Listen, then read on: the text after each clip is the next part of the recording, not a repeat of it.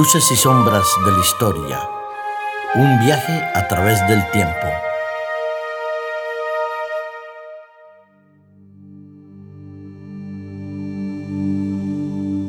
A todos nosotros, indudablemente, nos gusta, nos encanta recibir regalos. Los regalos son una prueba del afecto, del cariño, también del premio o la recompensa que queremos darle a alguien a quien queremos. Y para nosotros, para nuestros amigos oyentes, seguro que es un regalo y un premio tener a nuestro amigo Darío con nosotros una vez más. Darío, un placer saludarte. Encantado de estar aquí. Para mí sí que es un premio contar con vosotros, contigo Paco y con Aitor ahí detrás de los mandos. Esto sí que es un auténtico privilegio. La verdad que ojalá nuestros queridos amigos pudieran ver los estudios y ver la amabilidad de Aitor que detrás de los micrófonos, detrás de la pantalla, cómo nos dirige y nos lleva. Es un placer estar aquí, indudablemente. Pero escucha, Darío, yo quisiera recordar una frase una especie de sabiduría popular que le decían en mi época cuando yo era estudiante, hace muchísimos años, ¿de acuerdo? No sé por qué, pero existe una filosofía sobre la educación que ha ido variando. En mi época se decía la letra con sangre entra. ¿Es una buena pedagogía, una mala pedagogía, Darío? ¿Tú que eres profesor? los, los, antiguos egipcios hacían el jeroglífico del estudiante con un eh, joven sentado de rodillas con orejas en la espalda. Sí. ¿Y las orejas en la espalda por qué? Te preguntarás. Pues sencillamente porque a través de los barazos que recibían en la espalda podían estudiar, ¿no? Y sabían y aprendían. No, desde luego que, que no. Esto, esto no puede ser. Los tiempos cambian afortunadamente y tenemos otras técnicas para transmitir los conocimientos. Y aquí nosotros vamos a practicar una buena técnica. No va a ser con vara, no va a ser con ladrillos, no va a ser con presiones, sí con la instrucción y con la reflexión que tú nos vienes aportando a través de las luces y sombras de la historia. Eh, hay una época en la Edad Media que fue caracterizada por muchos factores, por muchas circunstancias y al mismo tiempo muchas actitudes que marcaron al mundo de hoy. Nosotros encontramos en la Edad Media una serie de expresiones que demostraban un poco respeto a la identidad de un pueblo, de una nación o de un grupo de personas, pero sin embargo han marcado el fin de la Edad Media. Moriscos, moros, mozárabes, mudéjares, almogárabes. Bueno, ¿qué podemos aprender de aquella época? ¿En qué consistió? ¿Por qué se llaman de esa manera? ¿Y a quién se le dijo y por qué? A todos los que nos escuchan, eh, seguramente les parecerá que la Edad Media pues, es una época de caballeros y de damas y doncellas y torneos o, o, de cruzadas en Jerusalén y tal. Pero la Edad Media en España, ya lo abordamos en el anterior programa, es muy diferente. Es la lucha entre el Islam y el cristianismo. Y en esa lucha de pues casi 800 años, tenemos eh, varias personas que habitaban en, un, en una parte u en otra. Por ejemplo, los moriscos se refería ese término a aquellos mm, pobladores musulmanes que después de la conquista cristiana, después de la Edad Media en España y toda la península ibérica ya es cristiana, pues seguían habitando este territorio. Recordemos que eran unos cuantos cientos de miles y que se sentían tan españoles pues como su padre, su abuelo, su bisabuelo, su tatarabuelo, porque llevaban aquí ya cientos de años habitando. Y entonces esos, esa población tan grande tan ingente de musulmanes pasaron a ser llamados moriscos en época cristiana ya. El morisco es un poco como el pequeño moro, ¿no? Que se trataba de definir como aparece en un diccionario. El diccionario de la Real Academia Española lo, lo, admite como término para mm, designar a personas que practican la religión del Islam y provienen del norte de África, del Magreb. Entonces, eso eh, actualmente se, tiene como una palabrota o algo despectivo frente a personas que vienen de, esos territorios del norte de África, pero deberíamos de tener en cuenta que lo despectivo no es el nombre, sino el tono con el cual se dice ese, ese nombre. Recordemos que en, la, en las tierras de la Comunidad Valenciana hay una grandísima fiesta que se llama Moros y Cristianos y que mucha gente cuando entra a vivir esta fiesta prefiere disfrazarse antes de moro que de cristiano. ¿vale? Entonces, se vive de diferentes maneras y de diferentes formas este término, pero recordemos siempre, siempre no decirlo de manera despectiva. Exactamente. Yo creo que aprendemos ahí la primera lección de tolerancia, aunque en aquellos momentos todo está también vinculado a la conversión forzosa de aquellas personas que tenían una fe musulmana en un cristianismo. Uy, eh, sobre eso vamos, vamos a ver dos, dos cosas. Mira, teníamos los mozárabes. Los mozárabes vivían en territorio musulmán y eran cristianos. ¿Vale? Entonces, eh, normalmente se nos explica en la mayor parte de los libros de historia y si nuestros oyentes consultan muchas de las páginas web que entran así de primeras en, la búsqueda, eh, verán que la, la, convivencia de estos cristianos en territorio musulmán, de estos mozárabes con el Islam, era una convivencia pacífica. Eh, bueno, esto habría que revisarlo. ¿eh? Habría que revisarlo porque eran eh, receptores de más impuestos que los demás musulmanes y evidentemente, pues siempre que había alguna cuestión mm, fuera ilegal o alegal, pues siempre se buscaba un culpable cristiano antes que un culpable musulmán. Recordemos, la Edad Media era una Edad Media muy violenta. Y luego teníamos a los mudéjares, que los mudéjares eran musulmanes que habitaban ya en territorio cristiano piano. ¿Eh? Estos mudéjares que normalmente eh, estaban o se les conoce mucho por el territorio de Aragón, ¿eh? casi todas las provincias de la antigua corona de Aragón que hoy coinciden con Huesca, Zaragoza y Teruel, sobre todo Teruel, pues vivían y construían, sobre todo hicieron un arte mudéjar muy mm, bonito que aún, que aún queda hoy persistente, muchas iglesias con ese arte, iglesias cristianas con el arte mudéjar que principalmente se ocupaba en construir con ladrillos rojos y, con el arco típico de, los musulmanes que podemos ver en mm. muchas fotografías también de la mezquita de Córdoba. Es precioso, indudablemente, eh, el arte mudéjar y yo invito a todos nuestros queridos amigos oyentes que cuando vengan por España o los que viven aquí en España recorran esa ruta mudéjar para ver todas las iglesias y los monumentos que mantiene el arte mudéjar. Y luego estarían aquellos cristianos que vivían en territorio musulmán, y ya hemos dicho que, son muchos siglos los que el Islam ocupa la península ibérica, y abrazaban la fe del Islam. ¿Cómo se llamaban estos? Se llamaban muladíes. Sí, que había, eh, de un lado estaban los eh, musulmanes que abrigaron y acogieron la fe cristiana, la fe católica de aquel momento, y había cristianos que entonces eh, absorbieron la cultura y la fe musulmana. Sí, sí. Estos muladíes. ¿Dónde se situaban ellos? ¿Dónde vivían? Pues principalmente en los territorios del Ándalus y muy poquitos en Sarca al-Ándalus. Sarca sería la parte oriental de la península, la costa mediterránea, sobre todo lo que tendría que ver con los territorios actuales de la Comunidad Valenciana, Murcia, poquito del norte de Almería. Fíjate que estamos hablando de una mezcla, eh, una interacción cultural entre musulmanes y cristianos. Pero, son muchos siglos. Muchos siglos, son ocho siglos, 800 años, donde se convive, se absorbe la cultura, se aporta financieramente también eh, de un lado y de otro, y hay un enriquecimiento y también hay unos privilegios y unas penas que se sufren según la fe que se obtenga en ese momento.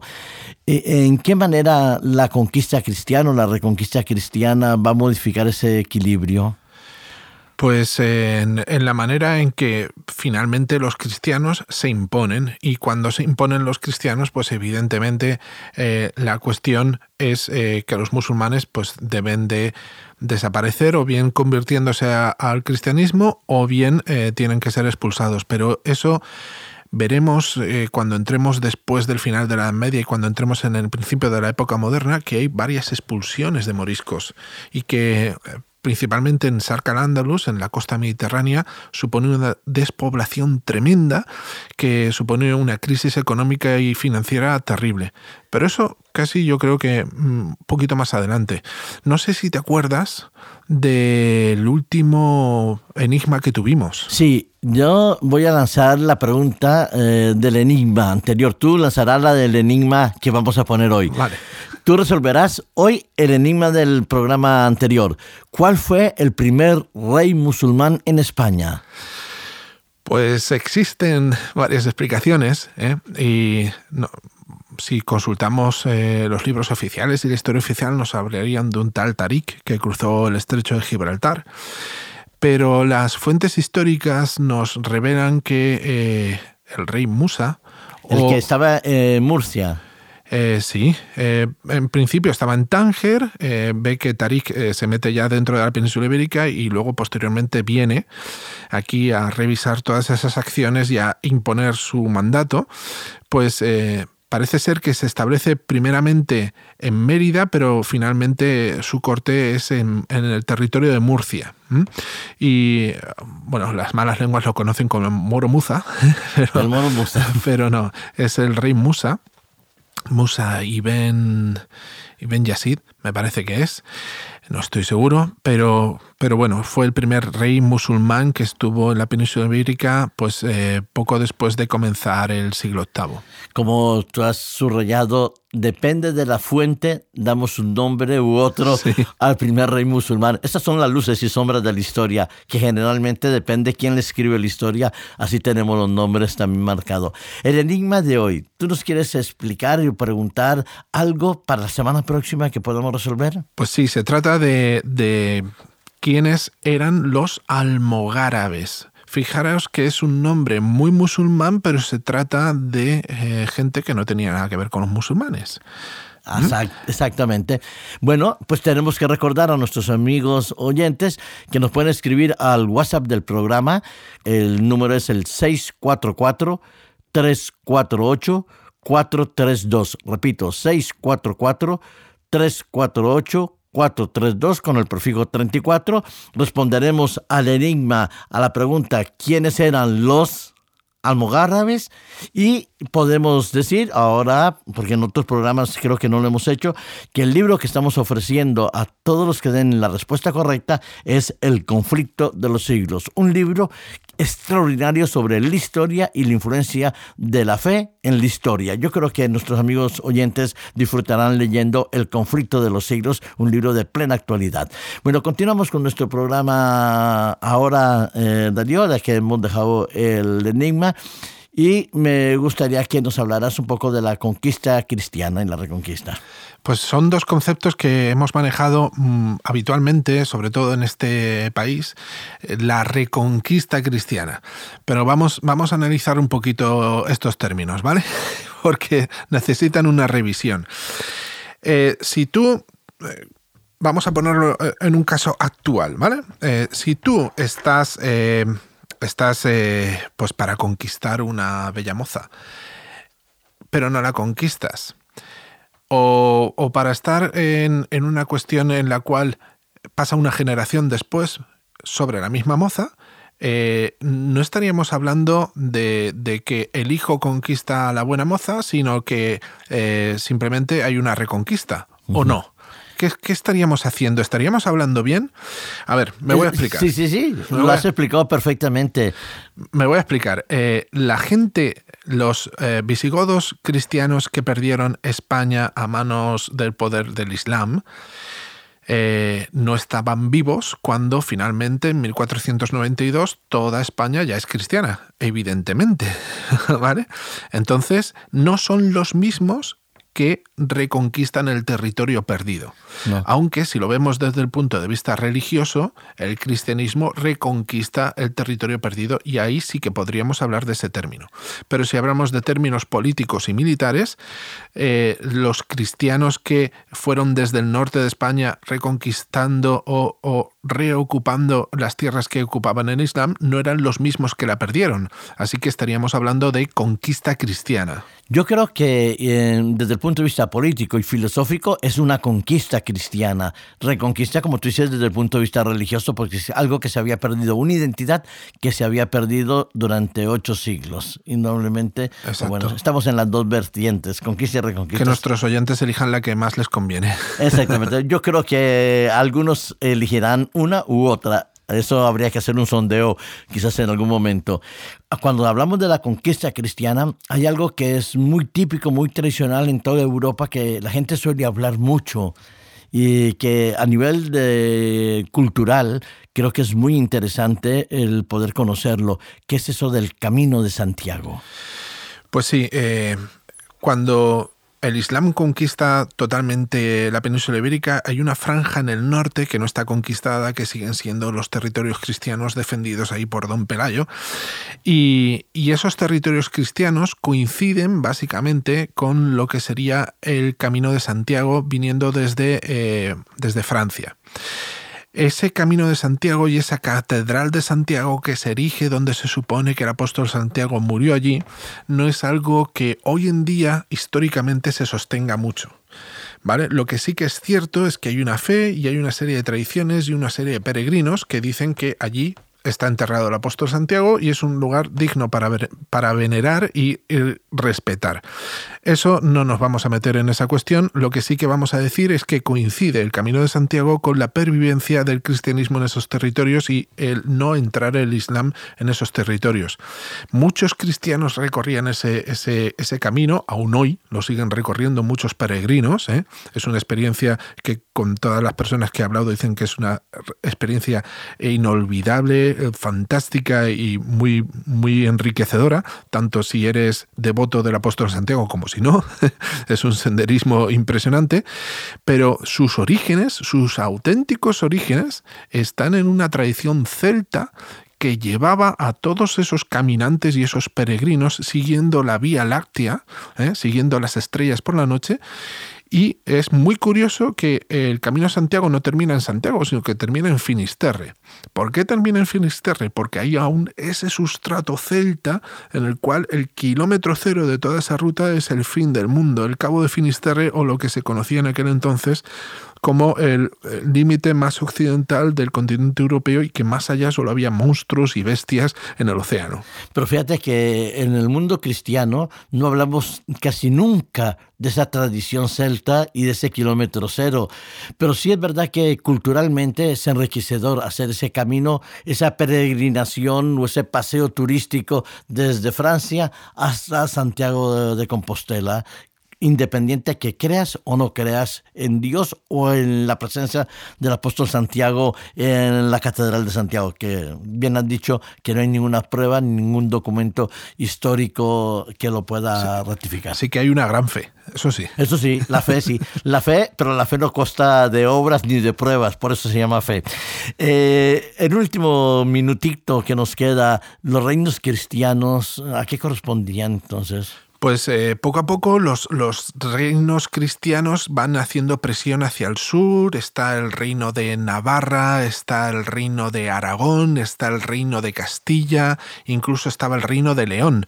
Pero poco a poco esos reinos se van diluyendo bajo dos grandes poderes, que son el reino de Castilla y el reino de Aragón, y esos reinos son los que finalmente terminan conquistando toda la península para las fuerzas cristianas. Concretamente el 2 de enero de 1400 1492, los reyes católicos conquistan el último reino nazarí, el último reino musulmán, que es el de Granada. Y es cuando su madre, la madre de Boabdil, el chico, que era el, rey de en aquel tiempo, le dice, llora como mujer lo que no ha sabido defender como hombre. Esa frase sí ha quedado grabada en la historia y los que vayan a Granada y visiten la Alhambra podrán recordar en su mente esa frase, indudablemente recomiendo a todos nuestros oyentes visitar Granada el 2 de enero. El 2 de enero. Es eh, alucinante todos los actos que se hacen allí justo el 2 de enero. Pero tenemos que advertirle que tienen que hacer reservas con dos años de antelación, porque eso está absolutamente... Dos años o más, o, décadas. O... es imposible poder ir. Yo he querido ir a la Alhambra y me decían dos años tenía que esperar para poder entrar en la Alhambra. No, pero de todas formas, los, los actos del 2 de enero, conmemorativos del 2 de enero, son públicos, y en la calle son, son muy bonitos. ¿eh? Bueno, iremos, iremos a Granada un 2 de enero, pero no podremos entrar en la Alhambra si no hemos hecho la reserva. Muchas gracias, Darío, por hacernos visitar eh, toda esa gran parte de la historia. En 30 segundos, no sé si puedes decir algo más del 1492 o nos quedamos con el 2 de enero. Nos quedamos con dos fechas más. Eh, 1492 y a partir del mes de abril, eh, la expulsión de los judíos, que eso los expulsan de Sefarad, Sefarad era España, ¿vale? Y el 12 de octubre de 1492, la conquista de América.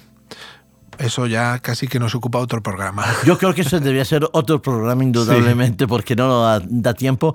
Muchas gracias Aitor por habernos llevado en los controles y habernos permitido estar aquí con vosotros, queridos amigos oyentes. Muchas gracias Darío por dedicar parte de tu tiempo, que sé que es escaso debido a tus obligaciones como profesor. Gracias a Y muchas gracias por estar con nosotros. Muchas gracias a todos. Os invitamos a la próxima emisión. Recordad el WhatsApp del programa 644-348-432 si queréis recibir el libro del conflicto de los siglos, tenéis que decirnos quiénes eran los almogárabes en la historia y qué representaban para nosotros. Muchas gracias, hasta la próxima emisión y un deseo ferviente de que disfrutéis de la vida y gocéis de la historia, que tiene luces y sombras.